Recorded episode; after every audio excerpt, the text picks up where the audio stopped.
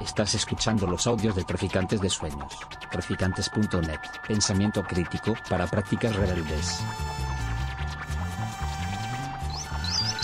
Traficantes de Sueños. Traficantes de sueños. Traficantes de sueños. Bueno, bienvenidas, bienvenides a la presentación de Estados Mórbidos. Eh, hoy tenemos la suerte de tener a, a Dresda aquí en Madrid, que ha venido desde lejos para, para presentar el libro, para hacer cositas esta semana aquí en Madrid. Así que lo primero agradecerte, Dresda, el viaje, que estés aquí con nosotras y sobre todo que, que hayas confiado en, en Caótica para publicar este, este libro que, que, cuando nos llegó, bueno, de la mano de Melania, que todo lo que llega de la mano de Melania para nosotras es, es sello seguro. Eh, cuando nos llegó no dudamos, no dudamos en que encajaba perfectamente la línea de la editorial. Y así que os agradezco mucho a las dos estar aquí hoy con nosotras y, y presentar el libro. Muchas gracias a, a, todas, todos los que habéis venido. Muchas gracias a Traficantes, que, que siempre nos deja sus espacios y espacios accesibles, además, que es una de las cosas que nos hemos impuesto desde la editorial, es presentar siempre espacios accesibles. Y voy a ser breve. Eh, Lidia va a presentar un poco vuestras biografías, por si alguien nos conoce, y para que dialoguemos ya sobre la investigación de, Dresda, de este desgaste corporal en la vida contemporánea y en este capitalismo gore que también dice Sayak, eh, que es la que prologa el libro. Y, y, bueno, Melania, que no lo he dicho, es la, la, que ha hecho el epílogo de este texto. Y bueno, si después alguien ya ha leído el libro, queréis preguntar y participar, que sea esto un, un diálogo y no un speech aquí de las cuatro. Así que os lo agradezco. Eh, como ha comentado Dresda, eh, me voy a describir brevemente, eh, por si alguien no puede ver y para, para que sepa más o menos cómo, cómo somos físicamente. Eh, bueno, soy una mujer, no me siento como mujer, pero físicamente parezco una mujer. Eh, blanca, pelo largo, gafas, rollo andaluza, pero hablo en castellano porque soy de Burgos y ya está. Más o menos para que, para que eh, esté en el imaginario. Y paso la palabra a Lidia para, para que presente.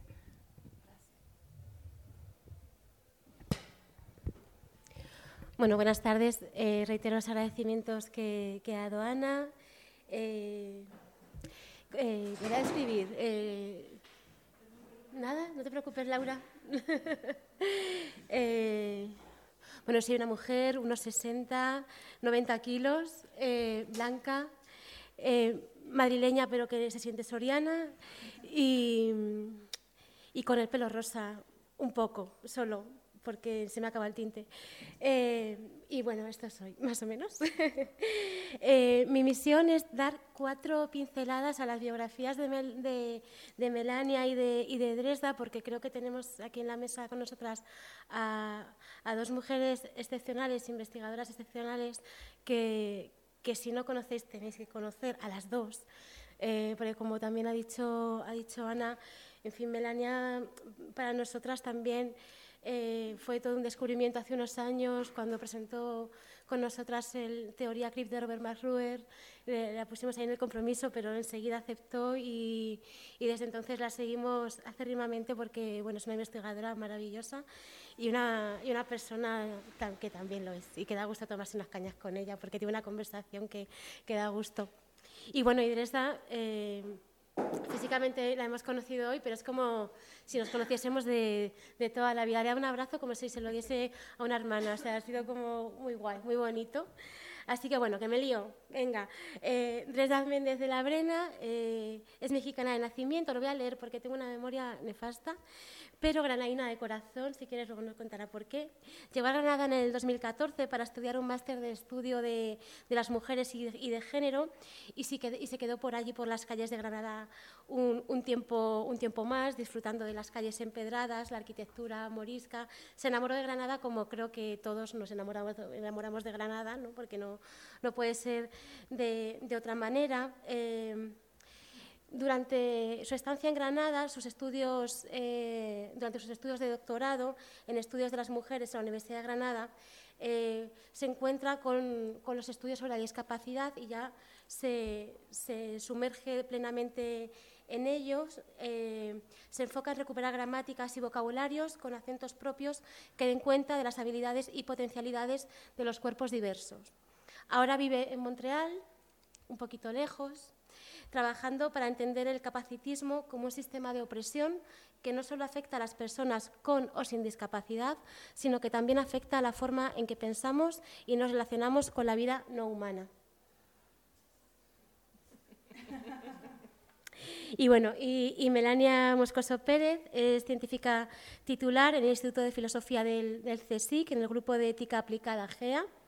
Ha sido becaria pre y postdoctoral del programa de formación de investigadores del Gobierno vasco, doctora contratada del programa eh, de, bueno, ¿cómo se dice programar? Programar la Junta de Ampliación. Ah, de estudio, la Junta de Ampliación de Estudios del CSIC y profesora interina del Departamento de Filosofía de los Valores en la Facultad de Filosofía, Antropología y Educación de la Universidad del País Vasco. Ha realizado estancias de investigación en la Universidad de Illinois, en Chicago, y en la Temple University de Filadelfia, eh, donde fue investigadora postdoctoral.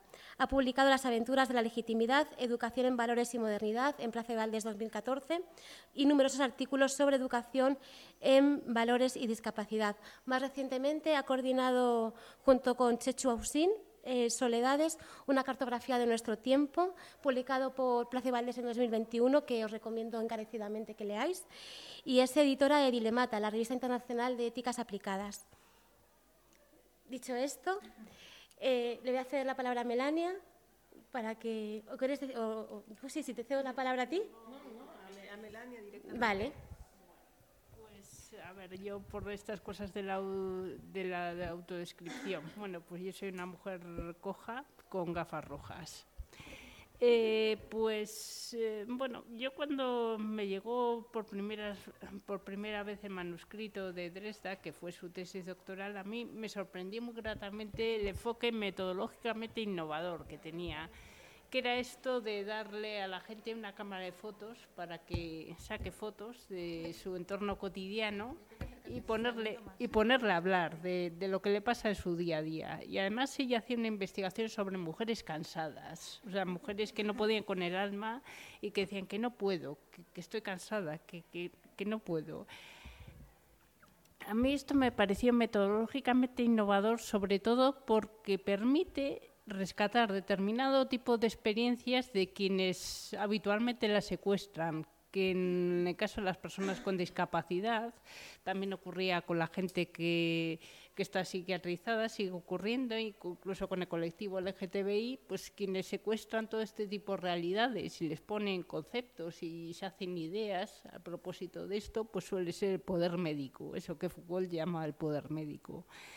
Entonces, a mí me interesaba mucho la capacidad que tenía el manuscrito de Dresda, pues precisamente de la forma que había encontrado de ensuciar los conceptos, de desdibujar todas estas categorías eh, importadas desde arriba que nos habían dejado los médicos sobre lo que es estar cansado, sobre quién puede decir que está cansado, en qué consiste estar cansado, a quién se le dice que está enfermo, a quién se le permite descansar bajo eh, eh, prescripción facultativa y todas estas cosas.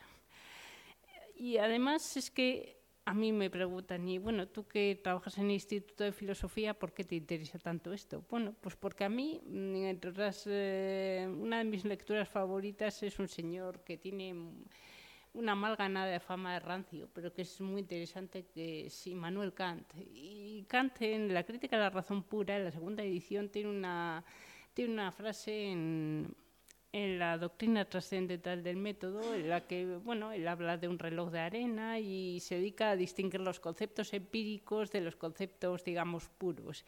Y habla de una cosa que es el misticismo de la razón. Y él lo que viene a decir es que una cosa son los, eh, los conceptos y que realmente consigan recoger todo lo que dicen representar. Una cosa es una silla, pero luego están todas las sillas de facto que están recogidas en ese, en ese concepto pretendidamente universal. Entonces, ¿qué es lo que queda por fuera del concepto de silla? Todas esas excrecencias fenomenológicas.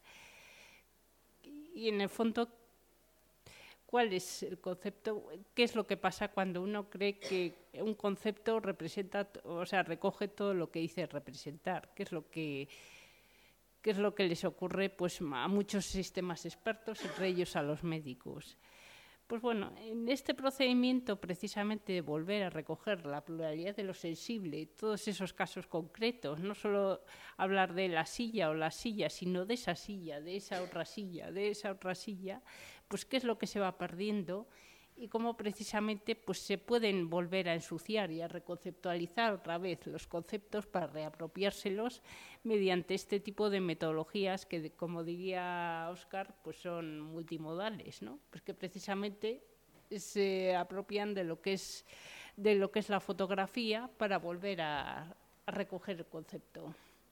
Y en este sentido, pues eh, bueno, me parece que es una de las formas excelentes eh, precisamente de salir de las digamos del doble vínculo, de la doble amenaza que se presenta precisamente en la producción de conocimiento científico. Uno de ellos que es la, abstracción pretendidamente universal, pues que es eh, precisamente pues el, objetivar a los sujetos de estudio, pues que sería todas esas cosas que dice Clifford, James Clifford sobre la autoría etnográfica, pero por otro lado sería la reducción del conocimiento científico a mera ideología, que por supuesto todo conocimiento tiene un posicionamiento, pero es además cuando es bueno va más allá de lo que es la ideología y yo creo que el texto de Dres consigue precisamente ir más allá de lo que es la producción de un posicionamiento político para producir cosas que no se han dicho, o sea, dar voz a experiencias vitales que no han encontrado enunciado. Además, de, y que va más allá de lo que es un posicionamiento claro para iluminar una realidad desde una perspectiva que no solo se quedan en reflejar una posición de poder, sino que además iluminan otros aspectos de la realidad concreta. No sé qué. Muchas gracias, Melania. Eh, y bueno, eh, me voy a describir brevemente. Eh, soy una mujer con tez blanca mexicana, de pelo lacio hasta un poco abajo del cuello y estoy usando una em, como playerita o body de estos de negros sin tirantes. Eh, digo, con tirantes y sin mangas. Eh, y bueno, primero eh, quiero agradecer a todos y a todas por venir. sé que es una semana complicada y muchos eventos, así que el que hayan agendado este espacio para compartir conmigo me hace mucha ilusión y se los agradezco mucho. claramente tengo que agradecer a las compañeras de Caóticas porque este texto es, es lo que es, porque apostaron en un, en un manuscrito de una escritora, si me puedo nombrar ahora como tal, eh, saliendo del doctorado, eh, que ingenuamente lo mandó para ver si alguien, si alguien pensaba que era bueno y ellas apostaron en él, entonces les agradezco mucho que este libro sea lo que es por ustedes. Eh, claramente me siento honrada, privilegiada y todos los adjetivos que puedan sumarse a eso por tener a Melania conmigo al lado. Melania sin conocerme apostó en mi trabajo cuando me publicó un artículo en el monográfico que tiene de políticas tullidas, que justamente lo estábamos mencionando ahora, y a partir de ahí no solo se generó un lazo que quizá me atrevo a llamar de amistad, eh, y que ahora, eh, bueno, nos está llevando juntas este camino y que se concluye, bueno, espero que no concluya, pero que termina con, con, lo que es el epílogo que Melania me hace este libro. Entonces no me puedo sentir más afortunada. Eh, también quiero nombrar, porque no podría no nombrarla, a Elena Casado, que, está, que me acompaña, no solamente porque Elena fue profesora mía eh, en el máster de género, sino porque parte de sus enseñanzas se encuentran también reflejadas de una u otra manera en este texto. Y, y bueno, también fue parte de la defensa de mi TFM, digo, de mi, de mi tesis doctoral. Y entonces, bueno, no puedo hoy estar más feliz y bueno, eh, porque sigo en agradecimientos, porque estos, estos este, este tipo de eventos son para agradecer. Eh, de la manera más humilde por, por esto, eh, a, a, bueno, a dos personas que son para mí aquí en Madrid, pues mi, mi, familia y que no sería yo, y hay muchas cosas que yo no sería si no fuera por ellos, que sería eh, Carlos y Cristina, a los que las, agradezco, pues nada, que me hayan adoptado en un país que no es el mío, que lo será, este, y nada, que les agradezco mucho. Y bueno, a Melania por sus palabras, que son un honor y que la lectura que ella hace del texto, pues es una lectura otra, que, siempre cuando alguien te la regresa, en ese sentimiento de, como espejo, pues dices, de verdad, esto quiere, esto dice mi libro, eh, de verdad esto es algo que yo dije, no lo sé, eh, ahora lo, pensaremos. Y bueno, yo para esta presentación realmente quería de la manera más honesta compartir con ustedes el proceso de cómo fue eh, el libro, algunas de las teorías que le, que le, que le enmarcan, pero sobre todo quisiera reconocer que este libro es lo que es también por las mujeres que me prestaron sus voces para formar este libro. ¿no? Este libro parte por ellas eh, y si yo soy autora, pues en, en, el, eh, en la portada, pues ellas son autoras de carne y este libro pues va, simplemente es, para, es de ellas y por ellas. ¿no? Y bueno, como lo anticipaba un poco, este libro surge pues de cuatro años de una tesis doctoral, eh, complicada como son las tesis, a veces queriendo ya no saber nada, nada más, a veces renunciando a la academia por todo, con pocos eh, financiamientos también, ¿no? sobre todo para quienes no tenemos FPU o FP, FPI o todas las FCIPs que acompañan a la academia, pues un poco vamos por las libres, ¿no? Entonces, con fondos de aquí para, para hacer un proyecto que que a mí me interesaba, que yo pensaba en la posibilidad y en la potencialidad de escuchar a las mujeres con fibromialgia y que, eh, y que bueno, que pues vaya, por la libre, ¿no? Entonces, eh, con el apoyo de, de, la directora de esto, que es Rosa Medina, que confió en mi trabajo, confió, ella aboga mucho por la, la experiencia de los saberes subalternos, que es como ella le habla, lo nombra, y el que ella crea en los saberes subalternos, pues es apostarle a las voces que normalmente no tienen un escaparate, ¿no? que tienen mucho que decir, pero no encuentran los canales, o más bien no se les dan los canales para, para poder eh, nombrar estas, eh, esto. ¿no? Y en este caso, pues el tema de dolor para mí era muy importante. Entonces, después de cuatro años, pues eh, bueno, eh, durante mi etapa doctoral, el tema era cómo me acerco a las mujeres con fibromialgia eh, y de qué manera puedo buscar maneras participativas en donde ellas sean las protagonistas de las historias, yo solamente sea un medium para poder nombrar lo que ellas eh, me van eh, diciendo. Y fue a partir de la metodología eh, que en Canadá se escucha mucho, sobre todo en Canadá, eh, a, a Australia, eh, Inglaterra, que se le llama investigación-creación, que es ir trabajando con el arte para que el arte eh, no sea una adición a un proyecto, sino que forma parte del conocimiento y que sea el arte quien te vaya llevando a los canales del conocimiento. Es decir, arte y conocimiento pues no van peleados y al contrario van de la mano, ¿no? Entonces para mí fue eh, a partir de la fotografía y la fotografía analítica, de, digo analógica, eh, fue mi punto para entrar a estas historias, ¿no? Entonces, una vez eh, identificado pues, a las mujeres con las que yo que, quería trabajar, la fotografía fue la herramienta para mí, eh, para poder lograr esas historias. Y a partir de un proceso en donde yo les entregaba cámaras analógicas eh, a, las, a, las, a las mujeres, se las llevaban y yo les pedía como la única instrucción, si es que era instrucción, más bien era como una petición, era que tomaran fotos de, eh, de situaciones, de objetos eh, de su vida diaria que ellas identificaran con el dolor. ¿no? Y lo que me pareció muy interesante del resultado de las fotografías fue que de las 100, 150 fotografías que yo pude revelar, eh, solamente quizá tres eran fotografías del cuerpo, el resto eran fotografías de objetos, era fotografías de espacios particulares, era fotografías de las medicinas, era fotografías de los espacios hospitalarios, era fotografía de las farmacias, es decir, había una cuestión de que el cuerpo dolía más allá del cuerpo en sí, ¿no? Y eso me llamó mucho la atención y me hizo pensar qué pasa con un dolor como la fibromialgia que pareciera que está más allá del cuerpo, ¿no? Y esto, eh, estas fotografías me revelaron esa parte, pero faltaba la palabra, quería escuchar las historias de estas mujeres, ¿no?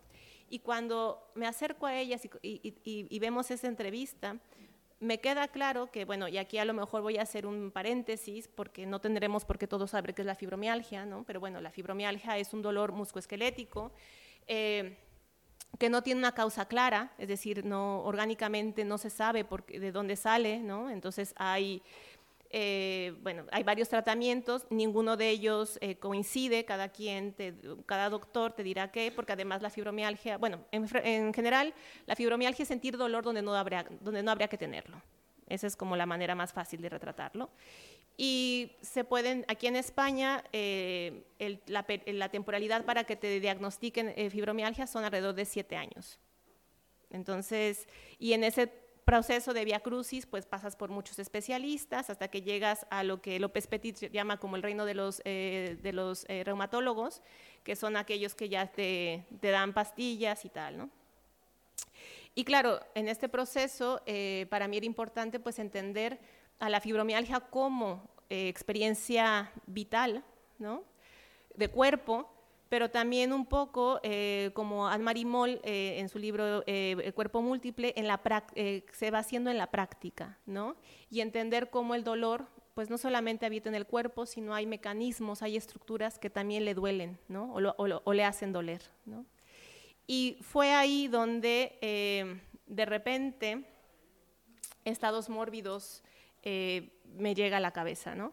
Claramente los conceptos pues no salen de la nada, ¿no? Eh, estados mórbidos, eh, y aquí también hago un paréntesis para nombrar pues a las, que son amigas y que después se vuelven maestras y senseis, ¿no? Eh, hace como unos 15 años, no, me, sí, unos 15 años, en un bar en Tijuana, una amiga me invita a tomar una cerveza en un bar de mala muerte, como son los mejores bares que, donde se encuentran las personas interesantes, y de repente voy llegando y había una, una mujer muy interesante en una silla, así como, como un trono, porque de ese varos chungos era este bar que estoy hablando, y, así como una personajaza, una reina instalada, y era Sayak Valencia.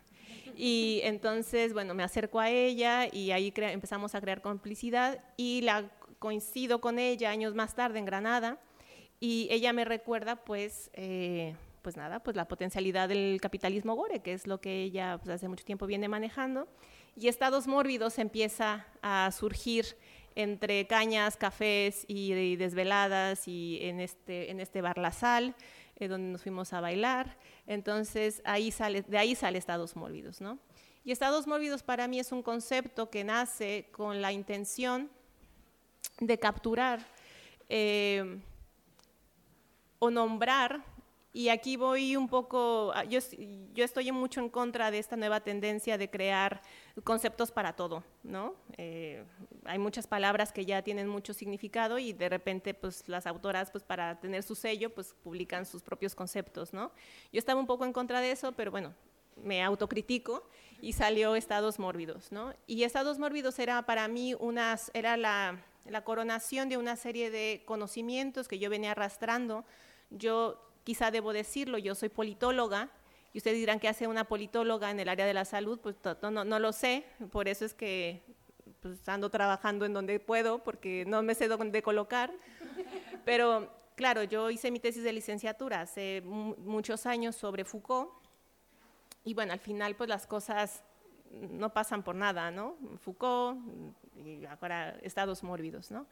Y bueno, estados mórbidos para mí era una manera de conjuntar pues un ejercicio de control sobre los cuerpos, ¿no? con la necropolítica, que es un ejercicio también de, control y de capitalización de la, enfermedad, y, estados mórbidos para mí era una... En, este concepto de entre la bio y necropolítica me quedaba claro que había una tercera eh, rama ontológica que era la condición misma de enfermar, que necesitaba ser nombrada. Y estados mórbidos responde a eso, ¿no? Es decir, es un análisis bionecropolítico de una experiencia de enfermar específica, o sea, de la, enfermedad misma, ¿no? Y claro, este concepto pues forma parte pues de, esta cultura académica que tú pues cuatro años de doctorado pues tienes que, que, justificar que los viviste, entonces le pones estados mórbidos, pero realmente este libro se basa en las experiencias de las mujeres. Y cada capítulo de este libro es el resultado de eh, de hablar con ellas. Y cada capítulo tiene un nombre, tiene un título, cuyos títulos vienen de, eh, de las experiencias de ellas. Entonces, no, no quise, más allá de estados mórbidos, realmente los conceptos que quise recuperar, que es un poco lo que Melania amablemente dice, ¿no? Eso de ensuciar los conceptos, pues era que estas mujeres con sus propios acentos andaluces me hablaran de, eh, de, sus, de sus dolores como ellas los entendían, y para mí era un acto de reivindicar eh, como en español porque también es una de las críticas que se les hace al estudio de la discapacidad, que nosotros, nosotras absorbemos mucho de la escuela anglosajona cuando tenemos cuerpos que hablan en castellano, cuando nuestras experiencias rurales, andaluzas, en México, pues son muy específicas de una discapacidad muy particular y necesitamos conceptos que hablen de esas experiencias, ¿no? Eh, yo hice mi trabajo de campo en Granada, entonces, bueno, pues necesitaba eh, para mí escuchar conceptos de cómo ellas entendían. Entonces, eh, uno de los capítulos se llama Echar para adelante, echar para atrás, tirar para adelante, vivir a destiempo, arte de vivir, ¿no? Que bueno, que como yo lo digo con mi acento mexicano, pues igual no, suena bonito, pero cuando alguien te lo dice en su acento andaluz, dices, es que aquí hay mucho tela de donde tirar. Entonces, eh, y esos son. Y cada uno de estos capítulos, pues habla de una experiencia particular y dentro de un marco eh, que yo analizo político, es decir, qué significa enfermar en las sociedades contemporáneas, qué significa que los cuerpos estén desgastados, qué estructuras de poder y qué estructuras políticas desgastan a los cuerpos, qué cuerpos son más desgastados que otros, ¿no? qué enfermedades son nombradas como desgaste, a qué enfermedades se medicaliza, por qué se medicaliza, ¿no? ¿Qué se quiere, qué se quiere acallar? la, violencia del sistema, del complejo médico industrial. Es decir, este libro abre un debate de aquellas estructuras que yo voy nombrando que desde la narrativa de mis, de mis informantes me doy cuenta que hay una serie de eh, estructuras de poder que hacen que el dolor, que el cuerpo duela más allá del cuerpo mismo, ¿no? Pero eh, yo creo que eso es un compromiso de los estudios de la discapacidad, no quedarnos solamente en lo que nos duele, sino quedarnos también en los actos de rebeldía de esos cuerpos que, descartados y echados a la intemperie, pues resisten, ¿no? Y están todos los días como tratando de eh, sacar su, su, agencia frente a la imposición que es la violencia que yo nombro como estados mórbidos, ¿no? Y aquí valga eh, un poco eh, decir que, bueno, estados mórbidos es un spoiler, así que no lo voy a decir todo porque pues el tema es que compren el libro, pero lo quiero nombrar. Estados mórbidos es un concepto que tiene que yo lo vi como un tipo de, doble dimensión, como un juego, ¿no? Si nosotros vemos, entendemos o visualizamos estados mórbidos con letra capital, a lo que me estoy refiriendo es nombrar como a toda esta serie de eh, procesos de necroadministración y necroadministración eh, de, la, de, la, enfermedad. ¿Qué quiero decir con estos conceptos eh, few few? Pues habla acerca de cómo hay estructuras que eh, tienen, se deleitan de hacernos enfermar. ¿no? Eh, estructuras que su goce está eh, en ver cuerpos enfermos. ¿Por qué? Porque detrás de un cuerpo enfermo siempre hay una ganancia. ¿Qué ganancia? Puede haber una ganancia económica, puede haber una ganancia de los cuidados, ¿no? Es decir, siempre hay un cuerpo, un cuerpo enfermo, alguien, alguien gana siempre de, un cuerpo con dolor. Y por otra parte, si vemos, eh, entendemos estados mórbidos con minúscula, hablo más de esta serie de procesos en donde el propio capitalismo nos va llevando a responsabilizarnos de nuestra propia enfermedad, ¿no? Es decir, eh, ¿por qué estamos cansadas? Pues porque nosotras no comemos bien. ¿Por qué estamos cansadas? O porque no vamos al psicólogo o a la psicóloga. Eh, ¿Por qué estamos cansadas? Pues porque no leemos libros de autoayuda. ¿Por qué estamos cansadas? Pues porque no hablamos inglés y no escuchamos a Taylor Swift. Es decir, una serie de, cuestiones en donde se nos está todo el tiempo responsabilizando y lo que eso hace es que aleja, eh, despolitiza el dolor, eh, eh, poniéndolo solamente en nuestro, como, como, parte de nuestra responsabilidad y no como parte de un dolor social, ¿no? Entonces, bueno, para entablar toda esta conversación, pues utilizo a Jasmine Poir, utilizo a Foucault, utilizo a Santiago López Petit, y utilizo a Clara Valverde, eh, por nombrar gente que fue, fue fundamental para, bueno, a Sayak Valencia, obviamente, ¿no?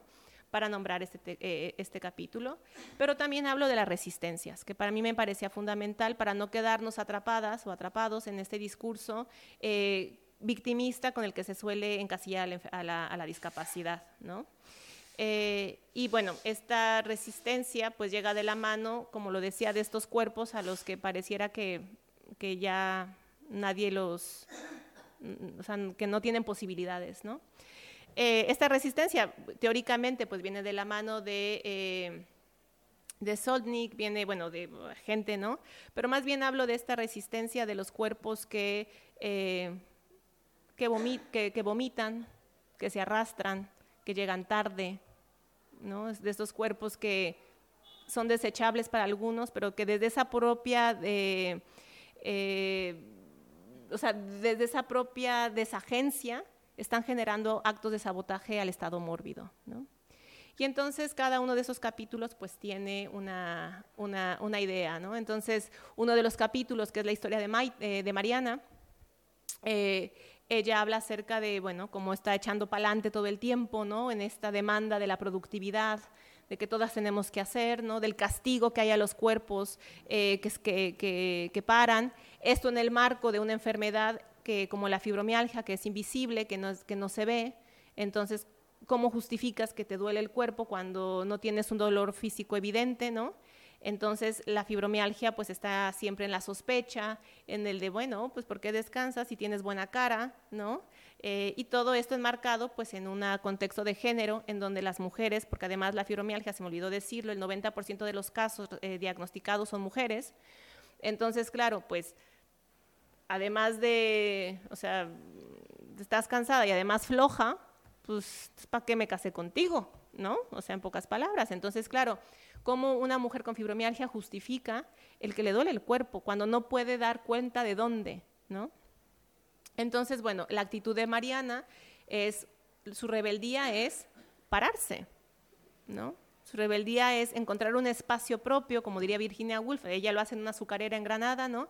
En donde dice, me voy a tomar este tiempo para no tirar para adelante, ¿no? Es más, me voy a echar para atrás, me voy a, me voy a, me voy a ir a un, a, un, a un, lugar en donde no le tenga que rendir cuentas a nadie de esta productividad. Es más, voy a hacer de la no productividad un acto de resistencia. ¿no? ¿Por qué? Porque a pesar de que pareciera que no estoy haciendo nada, mi cuerpo está descansando.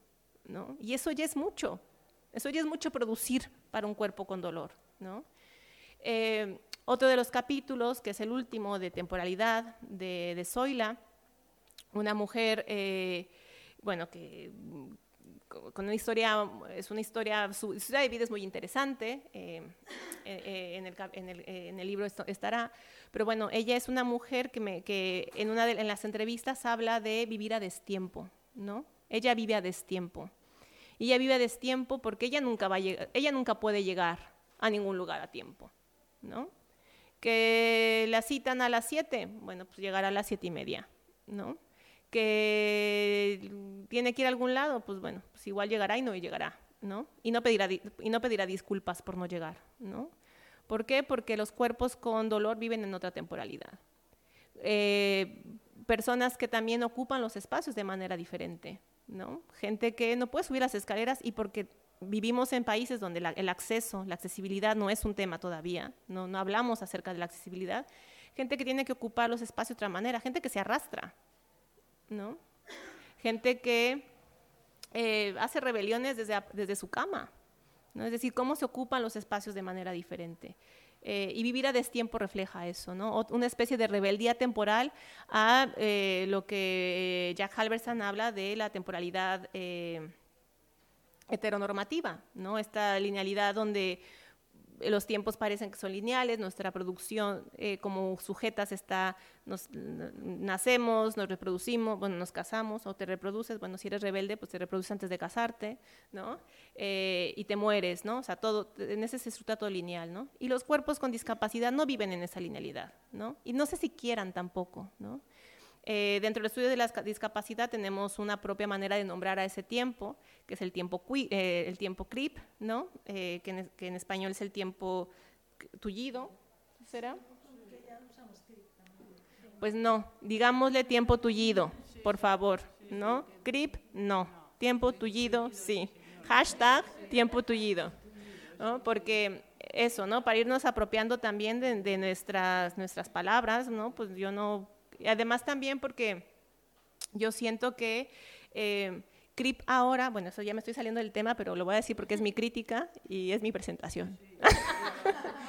no, pero yo pienso porque, por ejemplo, creo que CRIP se está, se está volviendo una moneda de, ganancia, ¿no? Entonces, de repente ya todo es como, ah, sí, como lo, en su tiempo lo fue queer, ¿no? Eh, y creo que eh, CRIP, de alguna manera, se está está nombrando experiencias de mujeres, por ejemplo, para, materializarlo. Yo me sentiría completamente equivocada de decirle a, las mujeres con las que participé que ellas son mujeres CRIP, ¿no? O que están haciendo cosas CRIP. ¿Por qué? Porque no conocen la palabra, ¿no? No tienen ninguna relación con lo que significa, porque está lejos de, de su contexto rural. ¿Y por qué voy a imponer una categoría anglosajona a una experiencia que no pasa por ahí. ¿no? Entonces, por eso yo pienso que hay que decir hashtag tiempo tullido. Entonces, cuando, bueno, entonces, bueno, no sé por qué salió esto, pero bueno, el tiempo tullido. Y este, ah, bueno, porque tenemos una experiencia temporal para nombrar esto y yo inserto el tiempo de vivir a destiempo en esta, en esta hashtag tiempo tullido. Y uno, el otro capítulo tiene que ver con artes de vivir, con un cuerpo dolorido. ¿no? Y Artes de Vivir es eh, simplemente, es como, un, como si fuera un archivo ese capítulo de toda esta serie de ingenios que tienen los cuerpos que viven con dolor, ¿no? que pasan desapercibidos, pero que tienen que ver con una manera de relacionarse con lo material de manera diferente. Entonces, ese libro, e, este capítulo, pues bueno, es un capítulo duro porque habla acerca mucho, o sea, habla acerca de cómo las mujeres pues se, relacionan con su cuerpo, se desarrollan con las, eh, con las medicinas, con esta mirada médica, eh, con esta con la injusticia epistémica, ¿no? El, todo el tiempo estar denotadas en lo que saben. Eh, como realmente cuando van al médico, ellas saben, o sea, ellas saben más de su dolor, ¿no? Y son desacreditadas completamente. Hay una historia en donde eh, ella llega y le dicen, bueno, es que usted lo que tiene es gases. Ah, bueno, pues muchas gracias, ¿no? Eh, pero a mí me sigue doliendo, ¿no? Entonces, este tipo de injusticias médicas y, bueno, Artes de Vivir es simplemente una manera de, poner en valor todas e, estas corporalidades del cuerpo, maneras, eh, performance de hacer, ¿no? de los cuerpos que tienen dolor que generan artes de vivir. ¿No? Eh, y que tenemos mucho que aprenderles, ¿no? Y bueno, ya para concluir, porque pues, igual me quieren hacer preguntas o no sé, ¿no? Em, para mí esto es muy valioso y porque creo que este libro salió pues un poco después de la pandemia, ¿no? Y yo pienso que quizá antes de la pandemia entender lo que nos, nos alejaba como cuerpo era más fácil que entender lo que, que, eh, era lo que nos acercaba, ¿no? Y tuvo que llegar una pandemia para enseñarnos eh, la fragilidad del cuerpo y también romper esta idea de que todos tenemos cuerpos sanos, ¿no? Eh, ya vimos que en cualquier de, un momento a otro una pandemia desdobla lo que significa tener un cuerpo sano y de repente nos encontramos que después de la pandemia muchas de nosotras seguimos teniendo problemas eh, por el post-COVID. No respiramos bien, no, le, gustamos bien, ¿no? ¿Cómo se hace al respecto con esto? ¿Cómo, ¿Cómo se vive con esto? ¿no? Entonces, pensar así, pues me hace pensar que entonces efectivamente tenemos mucho que aprenderle a los cuerpos eh, que tienen algún tipo de discapacidad, cuerpos que tienen dolor, que no lo digo yo, que ellos ya lo, eh, esos cuerpos ya lo vienen diciendo desde hace mucho, mucho tiempo, ¿no? Creo que mi cuerpo, eh, mi cuerpo no, creo que mi libro solamente viene a volverlo a nombrar, que estos cuerpos tienen mucho saber y que dentro de lo más perverso que puede ser el estado mórbido, dentro de las eh, estructuras de poder más complejas que gozan de hacernos enfermar, dentro de las políticas estatales que nos quieren quitar nuestros derechos, ¿no? Eh, ahí todavía hay los cuerpos con discapacidad, con dolor, los cuerpos locos, ¿no? Tienen mucho que enseñarnos eh, de cómo resistir las estructuras de poder. Y estados mórbidos va un poco de eso. ¿Ya me pasé de tiempo? Bueno, pues ya me callo yo.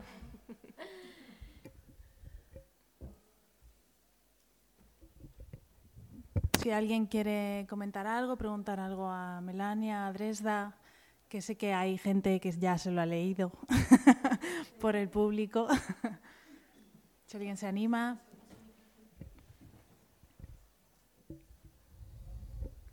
O cuéntenme algo, cualquier cosa. Vengo, vengo de tan lejos que y do- eh, donde hablan inglés y luego hablan francés y no entiendo ni la mitad de lo que me dicen, que yo sí quiero que me digan cosas y me hablen.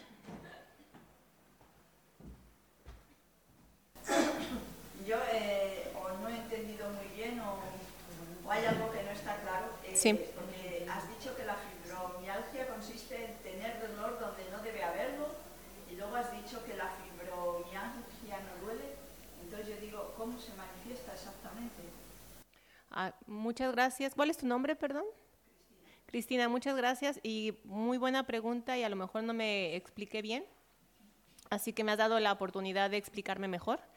Eh, sí, bueno, la fibromialgia es una, eh, bueno, le dicen síndrome porque es, eh, es un conjunto de muchas dolencias, ¿no? de muchos síntomas.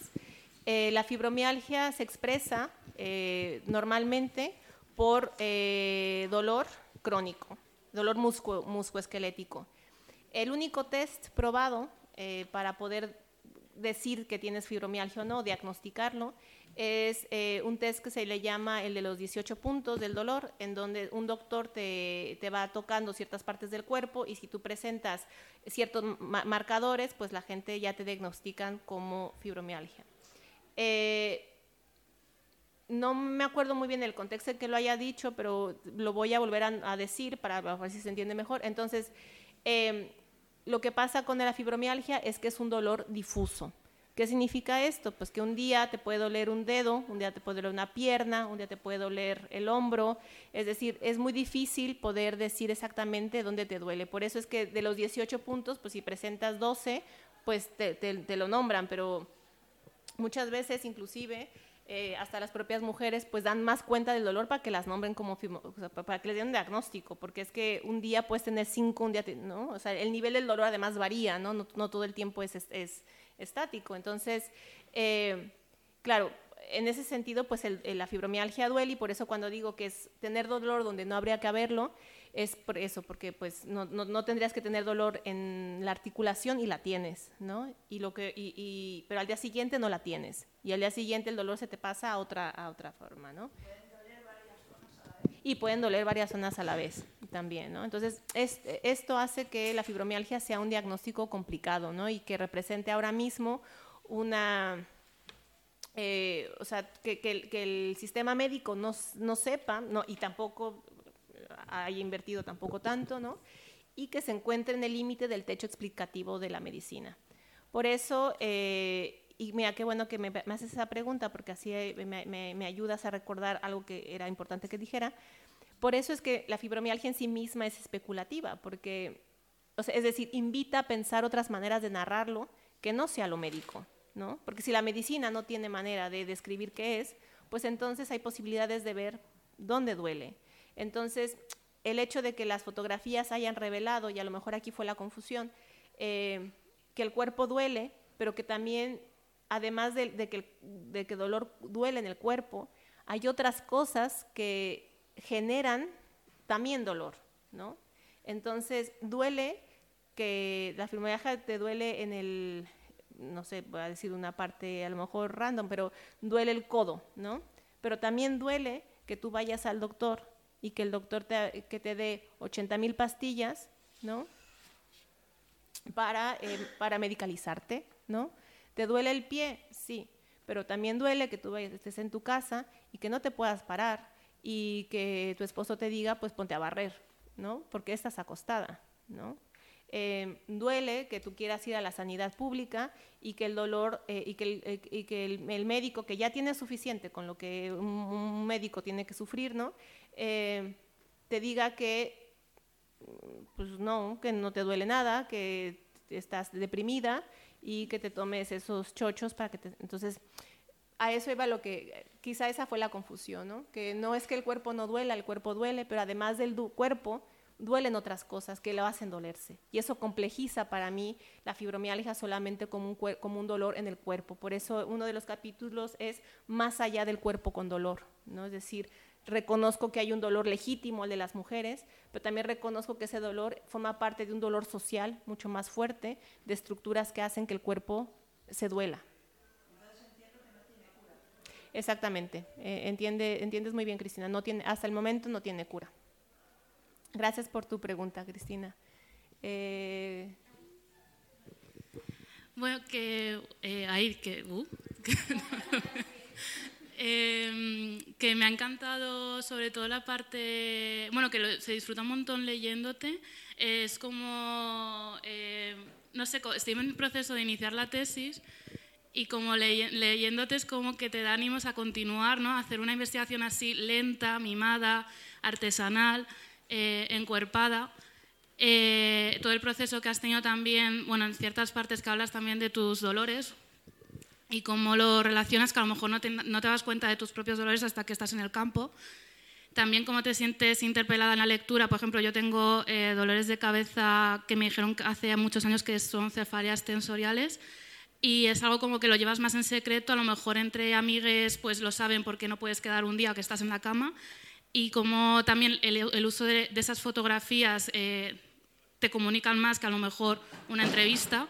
O sea, que las técnicas de investigación que usas son eh, muy potentes y no sé, es una delicia ver, una, investigación así. Y más ahora en los tiempos de que todos son eh, publicaciones muy cortas, muy rápidas, que van mucho al grano o que intentan incluso complejizar en un lenguaje más, eh, menos accesible, porque también la parte teórica es muy compleja la que usas, pero se entiende, o sea, como que es es como, no sé, como, wow, lo estoy entendiendo, no me estoy sintiendo aquí, no, me estoy perdiendo, ¿no? Como cuando lees a, un señor muerto. Y, y, casi. y luego también el, como el uso de los afectos, eh, también me parece muy potente y es como, qué guay, también me pasó con el libro de El cuerpo deseado, que es más, yo llegué a este libro por El cuerpo deseado porque vi la, eh, la videollamada que hicisteis presentando el libro y cómo se relaciona también con lo, gordo, lo disca con lo gordo, las alianzas en cuanto a cuerpos eh, considerados eh, no productivos. Eh, sin embargo, también es verdad que el tema de, bueno, que hay algunos, alguna vez mencionas la obesidad como también un, cuerpo mórbido y ahí sí que hay un poco de, pues que te pueda ahí eh, tirar un poquillo de, que no considero, desde una perspectiva de, los fat studies, no considero, bueno, estudios gordos, no considero como que haya una epidemia de la obesidad, sino que es más bien, o que la obesidad sea una enfermedad, que mm, por ahora, que a mí no me gusta mucho lo médico ni la OMS ni nada, pero por ahora la OMS ni siquiera lo considera enfermedad. Y cómo también es, eh, cómo gestionar eh, estas alianzas de lo disca, lo enfermo, con lo gordo, en cuanto a la presión médica y política que hay ahora mismo de que, por ejemplo, se quiere considerar la, bueno, pues este estado de obesidad como una enfermedad. ¿Y qué pasa si llega a serlo? Como en Estados Unidos se consideró enfermedad y lo que fue fue a causa de los lobbies de las farmacéuticas para poder tener más, eh, pues más negocio ¿no? con todo ello y poder estar eh, medicalizadas y también para entrar ya en los engranajes mm, que vienen a ver todo con las cirugías bariátricas y demás, y cómo el cuerpo gordo al final es, o sea, se considera como mm, un cuerpo que puede llegar a adelgazar y estar fijo cuando es un cuerpo en tránsito constante como cualquier otro cuerpo y que no hay ninguna, es que lo saben los médicos, que no hay ninguna solución, eh, como que, porque es, eso, que la, la medicina entiende el cuerpo gordo como que tiene que solucionarse y tiene que llegar a ser delgado cuando pues, eh, saben que no es imposible. Y si lo es, es, eh, a causa de enfermarle, ¿no? O sea, como eso. Y nada, que no sé qué he dicho tampoco, pero bueno. Eh, te, te, llamas Laura, ¿verdad? bueno, primero, gracias por, la, bueno, gracias por todo, ¿no? Por lo que, lo que dijiste. Gracias por tu lectura amorosa al texto. Eh, y espero, bueno, me, me, da gusto que al leerme, pues algo te pueda ayudar para tu, tu, propio proceso doctoral, que yo sé que es desgastante y complicado. Eh, y gracias por la crítica, porque es verdad, bueno, pues, eh, pues sí, pues hay que criticarnos mutuamente, pues cómo no. Y me, pero me gustaría referirme a, a, lo que me dices, porque es verdad que yo lo toco, to, eh, lo toco en un momento muy específico, porque eh, forma parte de una de las, de las pocas, y ya ves que mencioné que realmente hubo tres imágenes sobre del cuerpo, ¿no? Eh, y solamente puse una, que fue esta, eh, que, eh, bueno, en la página 186, para que entienda el libro, pues para, para que no, pues, este, pues lo podemos comprar. Pero bueno, hay una fotografía de, que, toma una, que, que, toma una de las, de las, de las participantes, que, de, eh, bueno, está, eh, la fotografía la voy a describir, está abajo del pecho y se ve el estómago, eh, el abdomen, se ve el ombligo con unas pequeñas como extendiduras eh, y se ve una braga y se ve las dos piernas, ¿no? Y, y para en esta fotografía, ella, la, la persona que, que describe esta foto, dice, pues esta, señalando la fotografía, es mi cuerpo.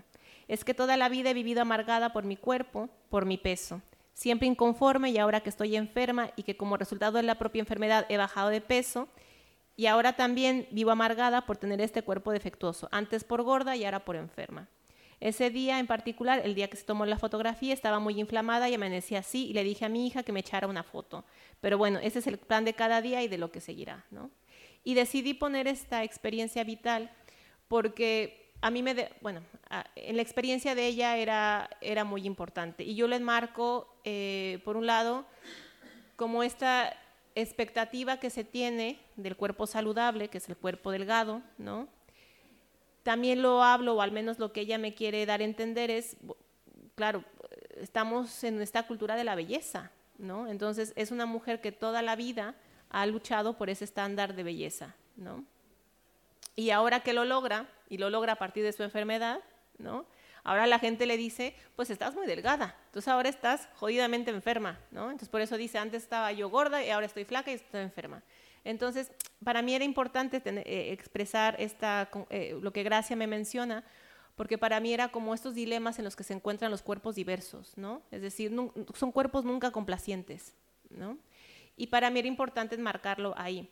Ahora, que si hay una segunda edición en este libro, eh, no, pero a lo que voy es si, hay una, si, si, tuviese la oportunidad de volver a ir sobre el texto, eh, creo que hay muchas cosas, y esa es una buena crítica que yo me hago a mí, creo que hay cosas que ahora narraría diferente, ¿no?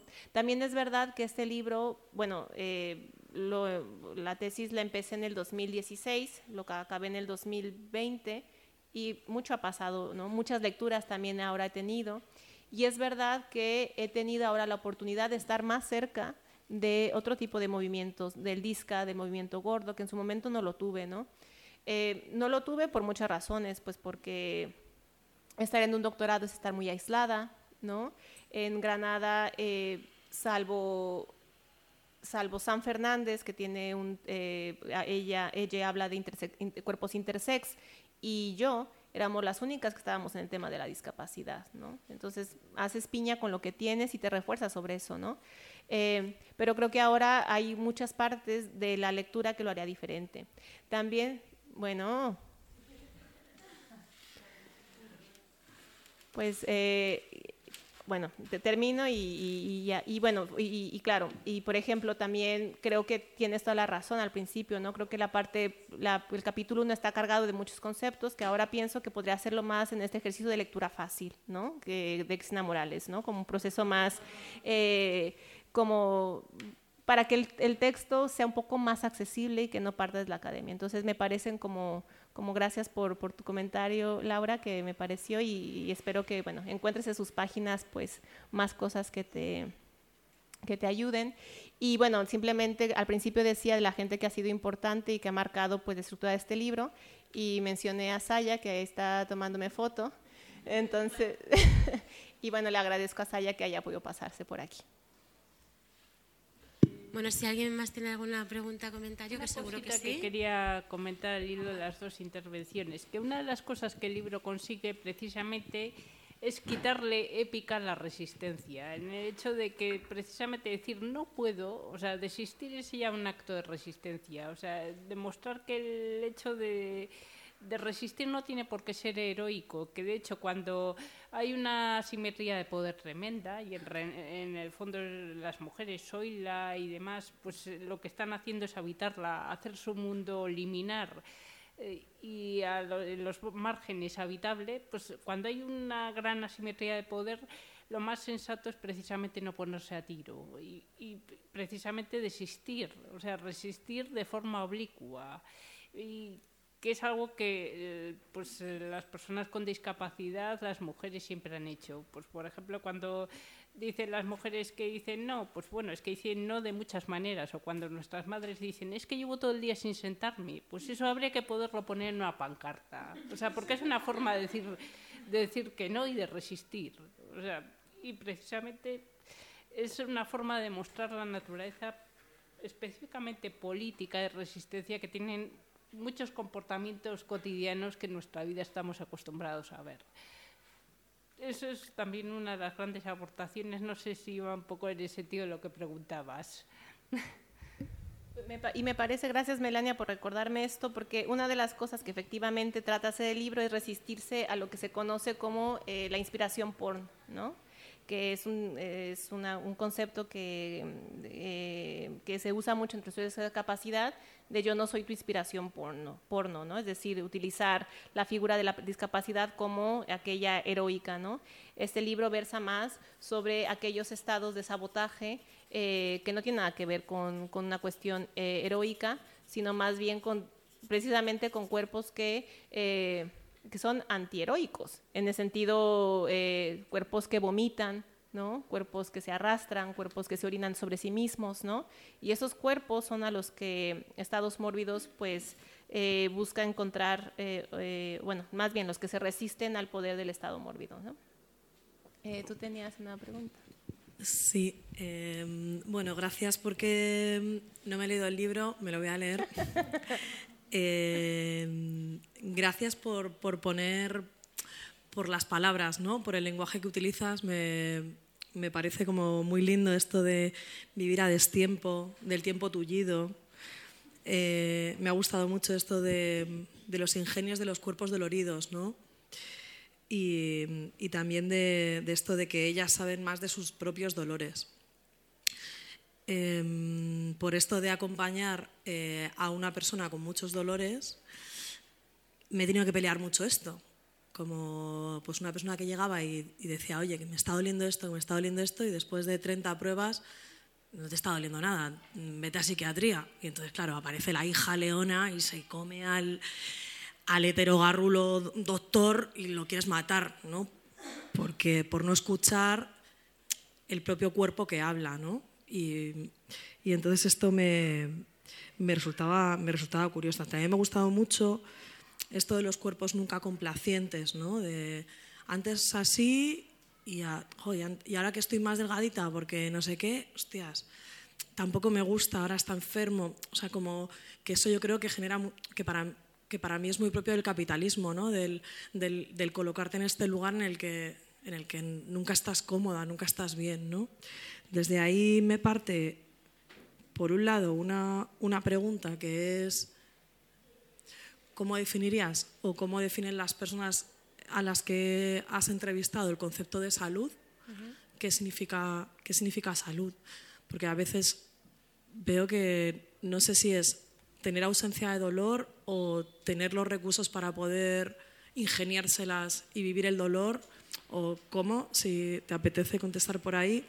Y luego quería también plantear la parte colectiva, ¿no? de, mostrarnos desde los cuerpos que vomitan, desde los cuerpos que se cagan, desde los cuerpos que no tienen energía, ¿no? de ese momento en el que no, es que yo no puedo invitar a nadie a casa porque, porque antes pues hacía, yo qué sé, hacía una tortilla de patata o hacía un café y unas pastas y es que ahora no me puedo levantar de la cama, ¿cómo voy a presentarme así? ¿no? Esta, esta forma de que, que también creo que, pues que hay muchos factores, ¿no? Eh, pero que esta parte de que solo nos presentamos desde el, desde esta parte perfecta, ¿no? desde esta parte que puede, desde esta parte que no es tullida, que la parte tullida como que la escondemos y lo dejamos en el ámbito más privado, ¿no? porque ahora mismo no estoy en condiciones de que me vea nadie, no, no, quiero, ¿por qué no quieres que te acompañe? No sé quién. No, no, es que ¿cómo me van a ver así? ¿no? Y creo que me, me he alargado un poco demasiado. Gracias. Bueno, pues empiezo por lo último, que es lo colectivo. A mí esto se me hace muy interesante porque creo que, eh, bueno, obviamente siempre en colectivo es donde se encuentra el poder más eh, emancipatorio, ¿no? Eh, creo que los cuerpos con discapacidad son cuerpos que han estado solos durante mucho tiempo, ¿no? Precisamente porque son cuerpos que normalmente están en casa, ¿no? Cuerpos a los que no se les ve. Entonces, pues una de las grandes críticas es, bueno, pues hay un texto muy bonito de una que está en español, eh, que es de una eh, artista eh, subcoreana que se llama, ay Dios, bueno, se llama la teoría, de la mujer enferma, ¿no? Joanna Hedva, ¿no? Y bueno, ella en su texto pues habla precisamente de esto, ¿no? De eh, tiene esta frase que me gusta mucho que dice, bueno, pues cómo podemos tirar un ladrillo a, una, a, una, a una, tienda, ¿no? Si, y podemos mostrar nuestra revolución si no podemos salir de la cama, ¿no? Entonces, ¿cómo articulamos lo colectivo dentro de, de, cuerpos que normalmente están eh, tirados en la cama, ¿no? O escondidos, ya sea por la familia que, que los esconde o, cuerpo, o porque no tienen ningún tipo de recursos para y están este, autoexiliados, ¿no? Y yo creo que ahí es que necesitamos eh, fortalecer los sistemas colectivos de cuidado. ¿no? Eh, y eso es algo que nos corresponde a todos como, como, como sociedad, pero también es un, es un, tema que corresponde también a exigir derechos eh, al Estado de redes colectivas. ¿no? ¿Por qué? Porque si no estamos cargándole también mucho a, a una unidad a la que se le ha puesto mucho peso, que es a la unidad familiar, ¿no?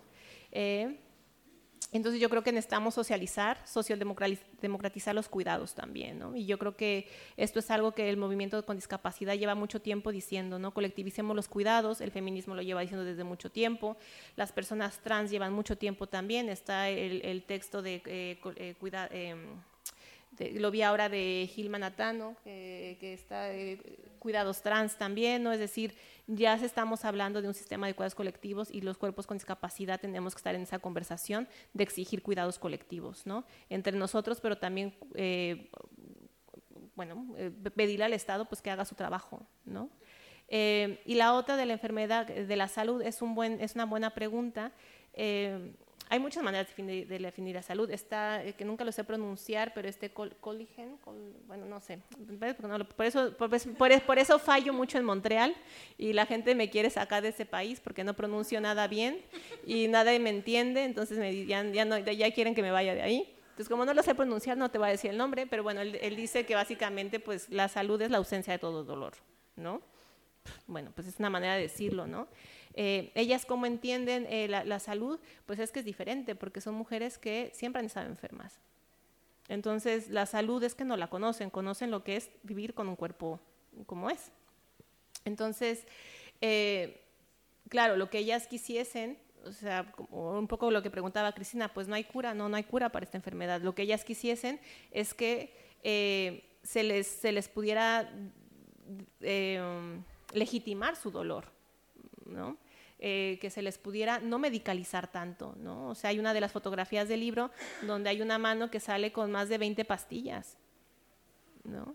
Entonces, para ellas no es tanto el tema es ya estar sana o no, más bien el tema es cómo, cómo, me puedo cómo puedo vivir con un dolor eh, que, se, que se me legitima y que no se me patologiza, ¿no? Entonces, si cada una de esas mujeres tiene una experiencia de vida diferente y su concepción de salud es diferente, ¿no? Eh, pero gracias por la pregunta. ¿Alguna pregunta más? ¿Comentario? Ya sabía yo que Sergio iba a levantar también la mano porque le he visto el libro con 40 posit. y después te lo paso. Eh, enhorabuena, Bresa, me ha encantado el libro. Eh, me ha parecido profundamente poético Em, y es como mirarse en un espejo a veces que, que es necesario y que libera. ¿no? Mm, me gustaría solo leer una parte de, de- del, mm, del final del libro. ¿Qué página puedes? 279. Dices, la propuesta de Brea es desorientar nuestro uso de los espacios como oposición frente al poder que insiste en situar algunos cuerpos fuera de la norma. Su desorientación invita a reflexionar cómo la categoría de discapacidad podría cambiar la forma en que pensamos sobre los cuerpos que se orientan en el espacio y el tiempo. Aún más, podría ayudarnos a conceptualizar cómo accedemos a los diferentes espacios y la manera en que los espacios pueden ser usados de manera diferente. La desorientación de la discapacidad es un método que permite negociar la discapacidad como afirmación de la identidad, así como un acto de disidencia. Los ritmos sociales coordenan y regulan todo tipo de acción que provoque disturbios en el espacio. El descanso como desorientación es una suerte de disidencia espacial, porque altera la temporalidad vorágine del estado mórbido, donde no hay tiempo para atender las demandas del cuerpo y pocos lugares aceptables para perderlo. Darte las gracias por esto y por todo el libro, porque digo, me ha parecido un libro súper poético en el que estableces un diálogo muy interesante con autores bueno, como Ahmed, eh, Berland, eh, Robert McCroer. Bueno, es un libro maravilloso, además que tiene el prólogo de Sayak Valencia y, de, y el epílogo de Melania Moscoso, así que gracias, gracias, gracias. Ay, no, gracias, gracias, gracias a ti por, por leerlo, por tu lectura. Muchas gracias. Es bonito cuando te, al- alguien más que tu voz te lee, ¿no? Porque- muchas gracias. Hola. Eh, bueno, yo no me he leído el libro, pero me lo quiero leer después de lo que nos has contado. Y tenía la curiosidad eh, sobre qué te llevó a los estudios de discapacidad y en concreto a mm, meterte en el mundo de la fibromialgia. ¿Por qué la fibromialgia? Uf, qué buena pregunta. Eh, yo siempre cuando, cuando me preguntan como, ay, ¿cuándo, ¿cuándo encontraste el feminismo? ¿no? Yo siempre digo, más bien creo que el feminismo me encontró a mí. ¿no? Un poco creo me pasa lo mismo con la discapacidad. ¿no? Yo creo que hay temas que te llegan cuando no, no sabes que te llega, ¿no? Eh, es verdad que la discapacidad es un tema que intelectualmente ha estado presente porque mi directora de tesis eh, tiene una discapacidad funcional. Entonces, siempre fue un tema de conversación en el que, en el que estábamos. Pero yo llego a, ella- a eso una- en un acto previo. Cuando hice mi tesis de doctorado, de maestría, además, si yo tengo cuántas tesis doctorales, nada más tengo una.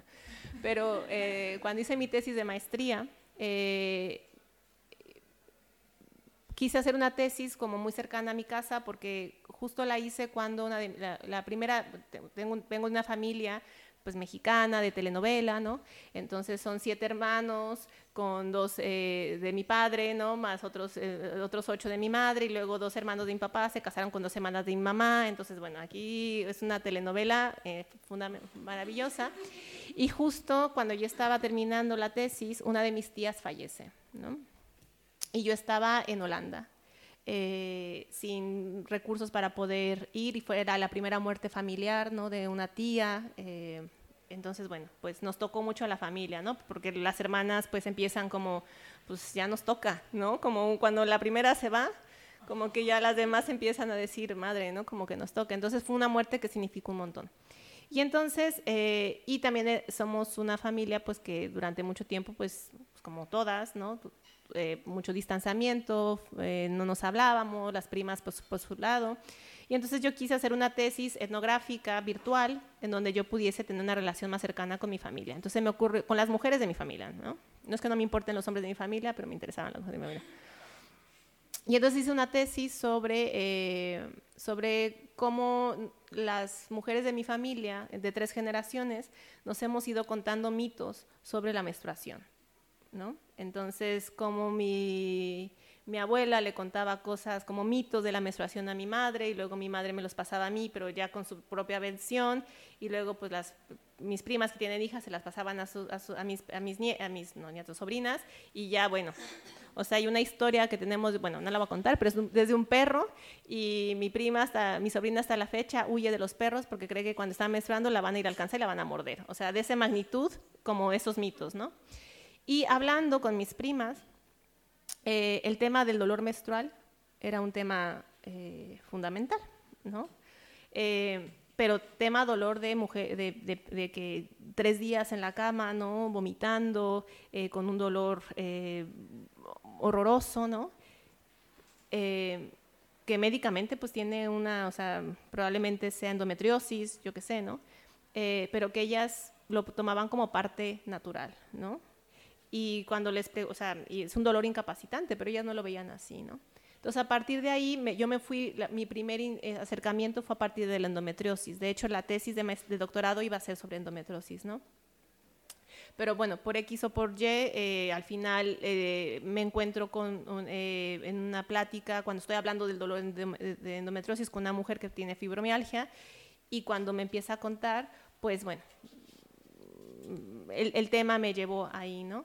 Eh, entonces, bueno, te digo, ir teóricamente eh, era un tema que ya estaba reflexionando pues de la mano de mi directora. Entonces, eh, pero claro, a sabiendas pues que yo no tengo yo no soy médica, ¿no? No soy psicóloga, no estudio nada que tiene que ver con la salud. Yo soy politóloga, entonces mi acercamiento a este tema pues viene desde ahí, ¿no? O sea, viene de por eso a lo mejor ot otra persona con otro tipo de formación hubiese hecho una tesis pues otra, eh, y yo me acerco más a Jasmine Poir, ¿no? a Foucault, para darle, explicarlo a partir de los marcos teóricos que yo tengo. Eh, que, que, y ya está, ¿qué es lo que te puedo decir? ¿Hay alguna pregunta más? ¿No? ¿Dudas? ¿Sugerencias? Vale. Pues me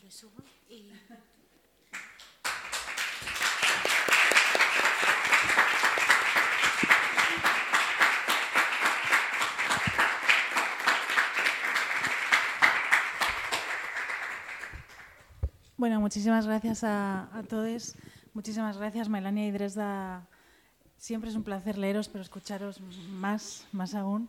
Eh, invito a la gente que no ha leído el libro a leerlo, por supuesto. Eh, de momento está en formato papel. En breve va a salir en formato ebook, en IPAF, eh, que avisaremos por redes, que también es otra forma de, de que el libro llegue a otros lugares y que sea más accesible.